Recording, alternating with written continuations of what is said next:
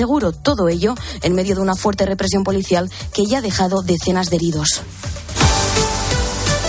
Y lo que acaban de terminar son los últimos entrenamientos libres de Fórmula 1, Bruno Casar. Gran Premio de Austria, el más rápido ha sido Carlos Sainz. Alonso ha terminado cuarto, pero lo importante es la carrera al sprint de esta tarde a las cuatro y media. Verstappen sale desde la pole, seguido de Leclerc y Carlos Sainz. Alonso partirá desde la octava plaza. Tour de Francia, etapa 8 con final en puerto de tercera categoría en Lausanne. Recuerdo que Tadej Pogachar lidera la general con 35 segundos de ventaja sobre Vinegord. En baloncesto, el Barça ha adquirido los derechos deportivos de Nikola Kalinic, que pertenecían al Valencia en caso de que regrese a la ACB. Y tras la victoria de la selección española 4-1 ante Finlandia en el debut en la Eurofemenina, informa Andrea Peláez, Alexia Putellas regresa esta tarde a España tras esa rotura de ligamentos que sufrió el pasado miércoles.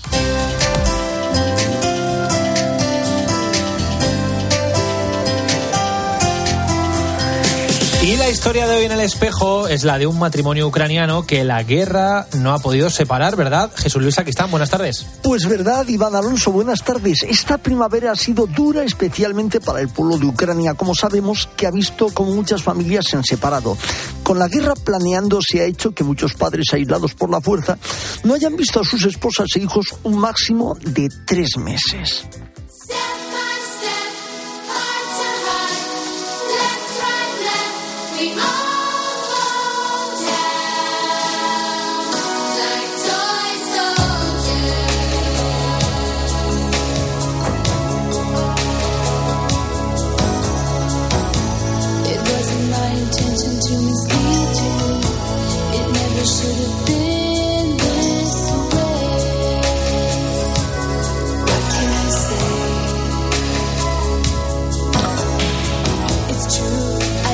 No han faltado ideas para hacer frente a la situación y poder mantener el trato entre esposos y familia. Es el caso de Petro y Oksana Galuga. Ellos residen en Kiev y se casaron hace ahora 25 años, aunque se conocían desde hace 35. Al comenzar la contienda, ella marchó a Polonia con sus hijos, dejando atrás a su marido, que es secretario de los Caballeros de Ucrania, cuya dedicación es netamente de ayuda a necesitados. Petro conoce el desgarro de esa separación, aunque también destaca que han aprendido en esta situación a coincidir en la hora de rezar, con lo cual oran juntos. Osana también siente este consuelo espiritual y dice que su esposo tiene un nombre acorde con su razón de ser porque Petro es la roca. Por su parte, él añade que tiene esperanza de que llegará un momento en el que su familia y el resto de familias volverán a reunirse. Así tendrán oportunidad de reconstruir el país. Entre tanto, lo que hay que hacer es rezar para conseguirlo.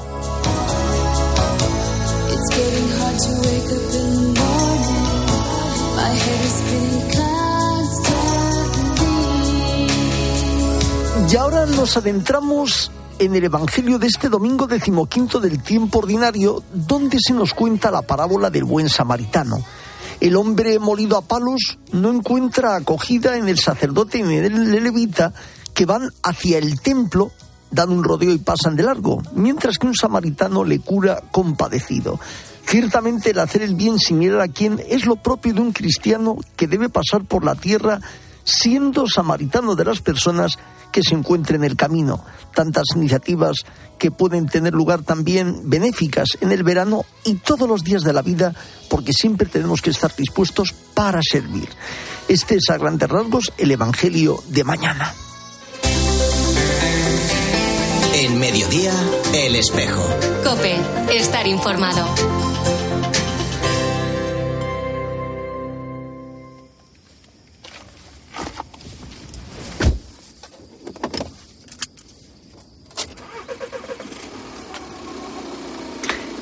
Estos días conocíamos la noticia de la expulsión de las misioneras de la Caridad de Madre Teresa de Calcuta de Nicaragua. Sobre ello nos habla en su reportaje nuestra compañera Cristina Sánchez. Cris, buenas tardes. ¿Qué tal Jesús Luis? ¿Cómo estás? Pues mira, esta semana 18 misioneras de la Caridad han sido expulsadas de Nicaragua. Fueron escoltadas hasta la frontera con Costa Rica como delincuentes por cuidar de ancianos abandonados y de niñas maltratadas, entre otras muchas cosas. Vamos por entregar su vida a Dios a través del servicio a los más pobres. La disolución de las misioneras de la caridad y de otras 100 ONGs ha sido aprobada el 29 de junio por la Asamblea Nacional de forma urgente y sin debate alguno. El órgano legislativo de Nicaragua está controlado por el Frente Sandinista de Liberación Nacional dirigido por Ortega. Esta expulsión, esta forma de llegar hasta la frontera fue diferente.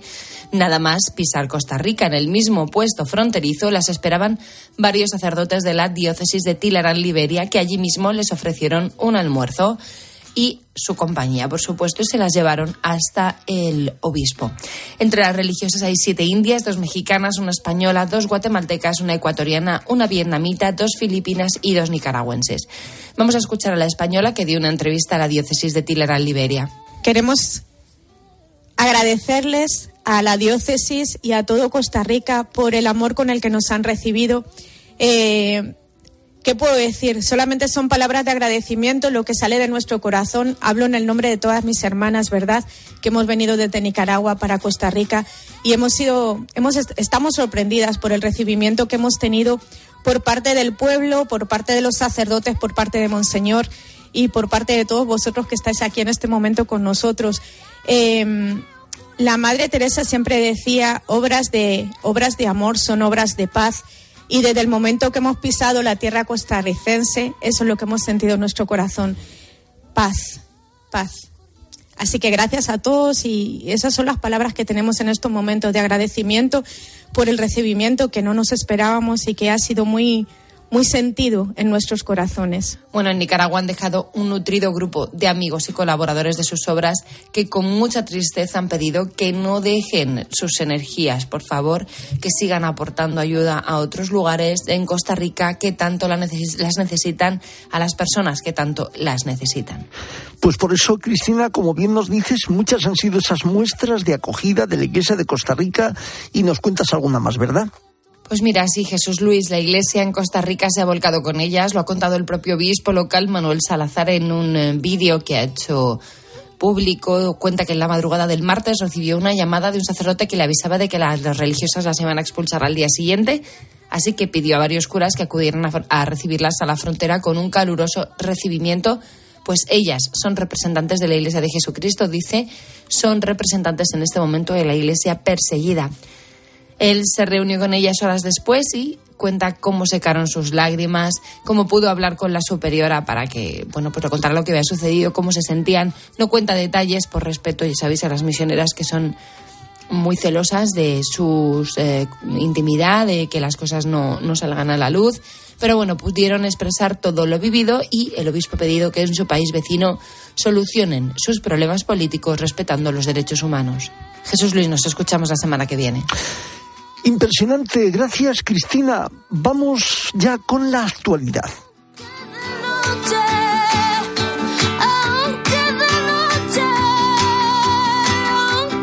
Trece minutos sobre las dos de la tarde, una hora menos en Canarias. Nos vamos hasta Roma. Eva Fernández, ¿cómo estás? Muy buenas tardes. Muy buenas tardes, Jesús Luis. Bueno, Ayer conocíamos que el Papa iniciará septiembre con una agenda cargada de viajes, pero hoy conviene recordar que hace ahora nueve años el Papa realizó ese primer viaje de su pontificado, nada más y nada menos que a la isla de Lampedusa, y es donde comenzó a hablar de globalización o de indiferencia hacia el prójimo. Cuéntanos. Sí, fue un viaje imprevisto sobre el que el Papa ha explicado muchas veces que surgió de, su oración, que sintió necesidad de acudir. ¿no? Por aquel entonces, el Papa acababa de recibir una carta del párroco de la isla de Lampedusa. En esa carta le relataba el sufrimiento de todos los que habían llegado a la isla en los últimos años, estaban hacinados en recintos de emergencia junto a las playas, no tenían nada que hacer durante el día, no daban abasto los voluntarios para atenderlos, y además eh, sobre todo el Papa acababa de ver eh, en la prensa italiana las imágenes de un naufragio muy cruel. Quedó impactado al enterarse que en medio de la indiferencia general eh, una decena de inmigrantes murieron ahogados tras intentar salvarse agarrándose a las redes de los propios pescadores que estaban por ahí y prácticamente nadie les hizo caso y se ahogaron. ¿no? El Papa mm, en esa humilía que hizo historia mm, decía que habíamos perdido el sentido de la responsabilidad fraterna, ¿no? que vemos al hermano medio muerto al borde del camino y quizás incluso pensamos pobrecito, ¿no? pero seguimos adelante en nuestro camino porque pensamos que no nos compete y con eso nos quedamos tranquilos. Eh, es la, la, cultura del bienestar, decía el Papa, la que nos lleva a pensar en nosotros mismos y nos hace insensibles al grito de los otros. ¿no? Y es verdad que, que un año después, ante esta, una nueva tragedia que ocurrió muy cerca, mm, el Papa no pudo más y el mundo entero le escuchó pronunciar esa palabra vergüenza con una fuerza y con un dolor que yo creo que aún hoy, cuando se escucha, no deja a nadie indiferente. ¿no? El Papa repitió con fuerza, en estos momentos solo me viene a la cabeza la palabra vergüenza. Esto es una vergüenza. ¿no? O sea que, Jesús Luis, estamos viviendo un aniversario que, que siempre está en el corazón del Papa, el aniversario de este primer viaje de su pontificado a Lampedusa.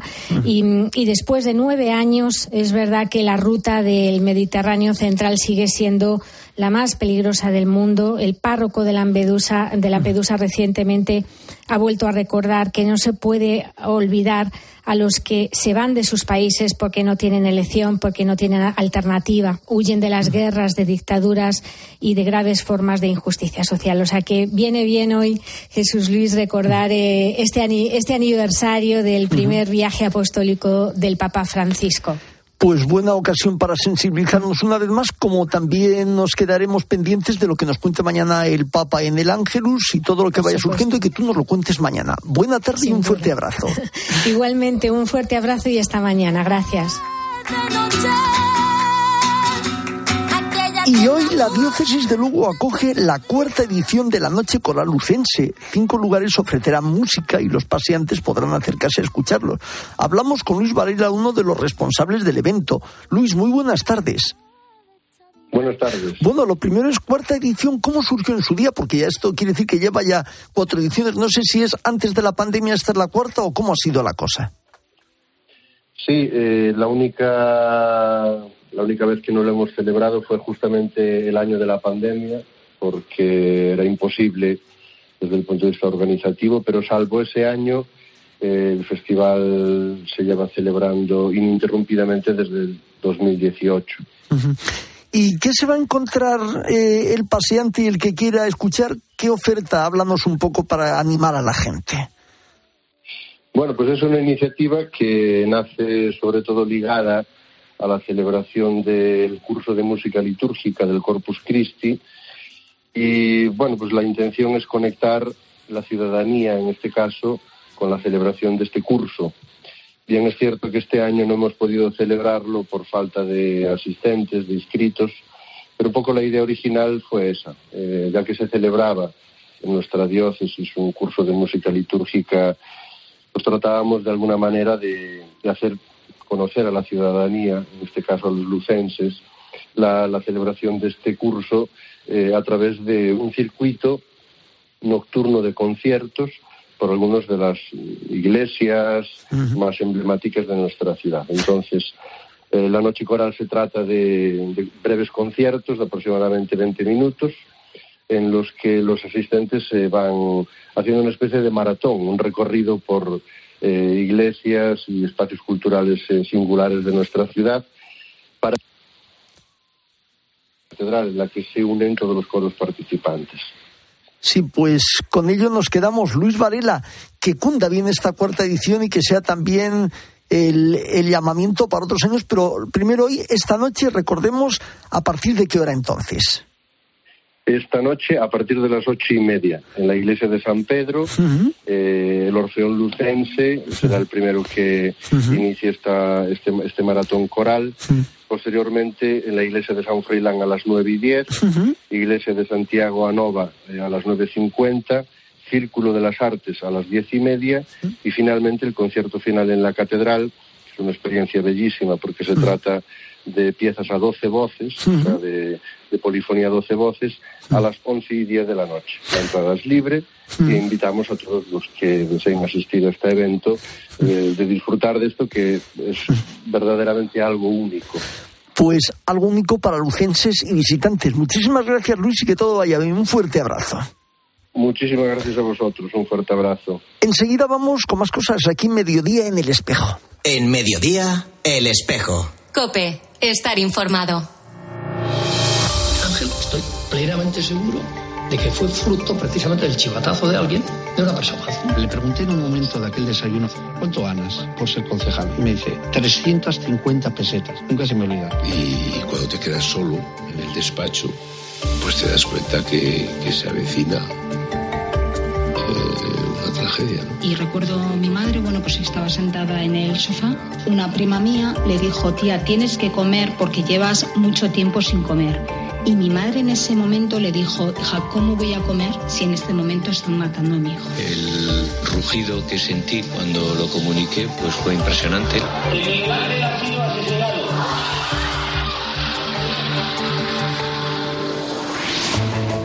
Miguel Ángel Blanco. Aquellas 48 horas jamás contadas. Un podcast original de Cope. Escúchalo ya en cope.es. En mediodía, El Espejo. Cope, estar informado.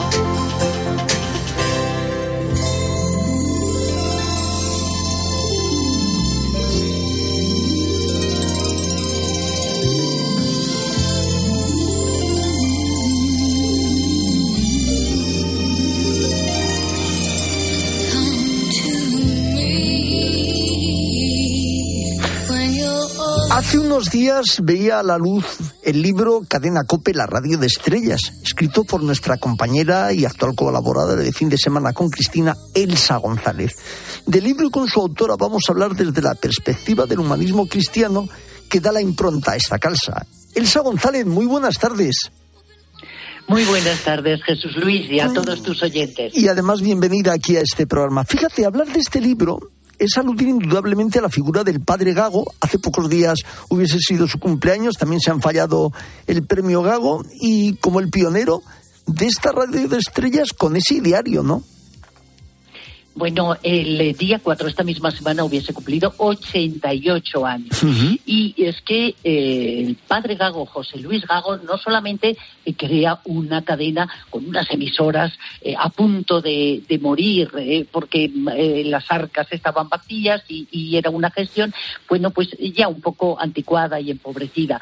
Pero además de crear esa radio competitiva con una casi osadía más que valentía, tiene pues esa difícil misión de equilibrar eh, una radio eh, que como un eh, casi transatlántico al contratar a Luis del Olmo con su misión evangélica y hacer una programación eh, socio-religiosa competitiva. Eh, crea una radio generalista, eh, no es una radio confesional. Eso es muy complicado. Está permanentemente intentando equilibrar un consejo doctrinal con un consejo de administración. bueno, José Luis Gago tiene, se ve obligado a dimitir en un momento dado, se vuelve a crecer, regresa a la COPE después después de, haber creado eh, eh, esta cadena y crea una programación socio-religiosa absolutamente novedosa, moderna. Eh, fíjate con qué temas. Mm, alcoholismo, eh, cárceles educan o pervierten, cooperación internacional, eh, voluntarios, refugiados, derechos humanos, defensores del pueblo, desarrollo comunitario rural y urbano, ecología, cuando todavía no se hablaba de ello en los grandes medios de comunicación, emigración, inmigración, mujer, drogas, en fin, programas que eh, se mantienen en la actualidad, pues este espejo eh, que, estás eh, dirigiendo tú ahora, o Iglesia Noticia, la linterna de, la, iglesia. Mm, de verdad eh, eh, un hombre en este aspecto poderoso. Fíjate, Elsa, que yo siempre lo recoges tú en el libro, en uno de los, de los momentos de, de los capítulos, aquello que decía José Luis, que también me lo decía a mí cuando hablaba con él, siempre su famosa frase, el Espíritu Santo tiene un despacho aquí en Alfonso XI. Eso era algo que a él le impulsaba a forjar esta radio que hizo de estrellas y de empresa, ¿verdad? Es que es eh, tan difícil hacer convivir, eh, porque bueno, radios confesionales, pues eh, ya sabes con qué te vas a encontrar, pero él quería llegar al gran público. Quería llegar en ese momento, eh, bueno, pues a, toda la ciudadanía posible y eh, eh, la manera de evangelizar en cada momento. Y ahora mismo con la nueva sociedad de la información, hace 30 años, hace treinta y tantos años. Fíjate que él cuando llega a la cadena ya un hombre ducho, ha dirigido Radio Popular de Pamplona, de Valladolid. Es porque además tiene una vocación enorme como periodista, la primera persona que eh, transmite los encierros en Pamplona, esta semana que los estamos Ahora que estamos con los Sanfermines. claro, en la COPE, en la noche luminosa, hace una Semana Santa que copian muchas otras emisoras, ¿eh? eh pero mm, esa transmisión absolutamente novedosa. Eh, la primera emisora que tiene editorial, que marca, es una radio libre de opinión, pero marca la línea editorial el Ángelus, con unos eh, mini eh, comentarios eh, que, en pocos segundos llegan al alma de, quien los escucha. hay varios libros que se están reeditando precisamente. Mm, una programación, bueno, la que cabilla Paloma Gómez Borrero, que, transmite desde el Vaticano. Ahora escuchábamos a Eva, otra persona que, que le admiraba también. Mm, de verdad, como dices, eh, el Espíritu Santo mm, eh, está presente en uno de los despachos de COPE, porque en ese difícil equilibrio, eh, vive eh, polémicas enormes. Em, eh, José María García entra en algún programa religioso para interrumpir, bueno, por grandes eventos o pequeños, se producen enfrentamientos. y, fíjate, fíjate, Elsa, que yo te iba a preguntar también en este sentido. Tú estuviste, claro, en aquellos tiempos ya estabas en esta casa. ¿Cómo viviste tú personalmente esta situación de esa transformación de pequeña, de pequeña emisora en emisora empresarial con este humanismo cristiano. ¿Cómo lo fuiste viviendo tú, viendo también allá a José Luis forjando todas estas cosas? A mí me parecía milagroso. Yo venía de una gran emisora en ese momento, de la SER, y eh, convierte a la COPE eh, eh, en la radio de referencia porque refresca la radio y eh, cumple una misión en una democracia incipiente. yo creo que, lo he dicho alguna vez, no se entiende la historia reciente sin la presencia de COPE.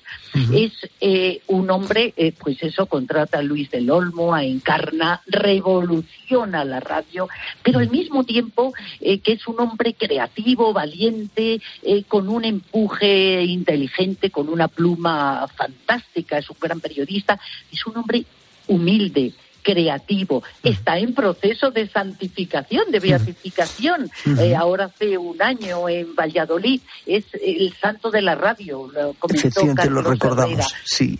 Eh, un hombre humano y esa humanidad es la que yo percibí junto con, con un hombre, eh, pues eso, muy inteligente y en la radio rompedor, pero esa humanidad eh, la viví yo ahí en esa emisora.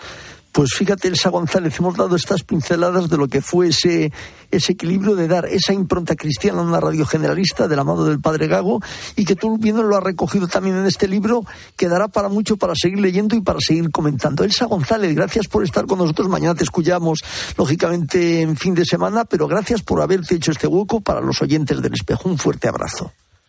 Un fuerte abrazo y espero que eh, además descubre la personalidad de José Luis Gago y toda la intrahistoria con fotografías y demás, porque el libro abarca todo eso. Gracias. Pues gracias a ti, tomamos buena nota de ello. Un fuerte abrazo.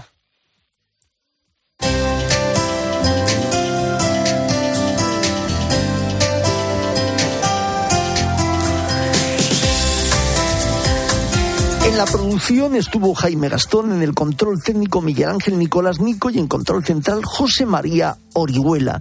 Nos acercamos ahora a la información política nacional e internacional de la mano de Iván Alonso. Iván, ¿cómo estás? Buenas tardes. ¿Qué nos cuentas hoy? ¿Qué tal? Buenas tardes de nuevo, Jesús Luis. Pues hoy hay varios temas encima de la mesa, por supuesto. Vamos a estar en Hermua porque allí han comenzado los actos homenaje a la figura de Miguel Ángel Blanco. Mañana se cumplen 25 años del asesinato del concejal del Partido Popular a manos de la banda terrorista ETA. También hay que hablar sobre esa nueva plataforma, Sumar, que ayer lanzaba la vicepresidenta Yolanda Díaz sin ministros de Podemos, sin compañeros de partido y por supuesto hablaremos también de esa ola de calor que vuelve a recorrer España. Es la segunda en apenas 20 días que sufrimos en nuestro país.